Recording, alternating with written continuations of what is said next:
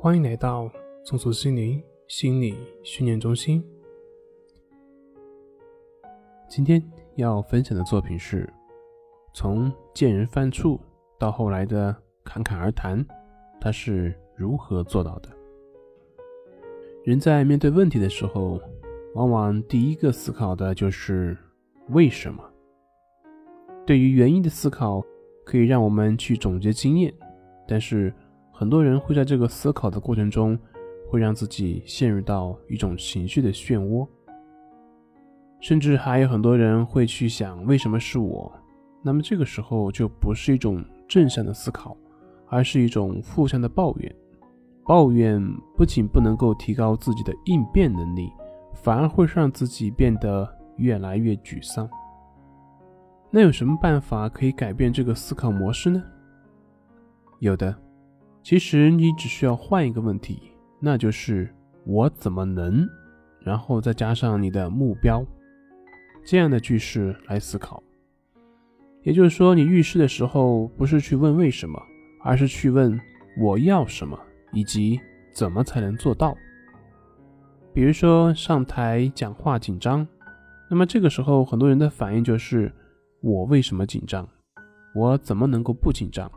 还有就是会不断的去批评自己，埋怨自己，但是这些行为只会让人变得更加的紧张，会让自己更加的放不开。为什么紧张？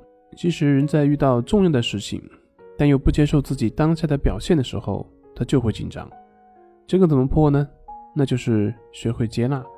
但是接纳并不是明白这个道理就是可以接纳的，所以短时间内是不实际的。然后再说自责和批评自己，那这个就更加没有用，因为对自己的批评只会让自己更加没有信心，也会让自己乱了阵脚。那正确的思考方式是什么呢？就是首先问自己：我要什么？我要的是不紧张吗？其实并不是，我们要的是如何能够把话讲好，这个才是我们的目的。然后才是我们怎么样才能做到这样的思考后，你就会发现，其实紧张并不会影响一个人当众讲话，只有你不能接受自己紧张，才会影响到你自己的发挥。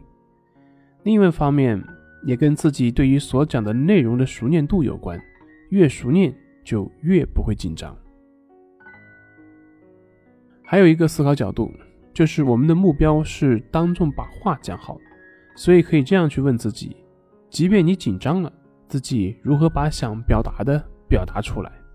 当知道紧张不会再影响到自己想要的那个结果的时候，那么那个紧张就变得可控。那这样的话，你还会担心吗？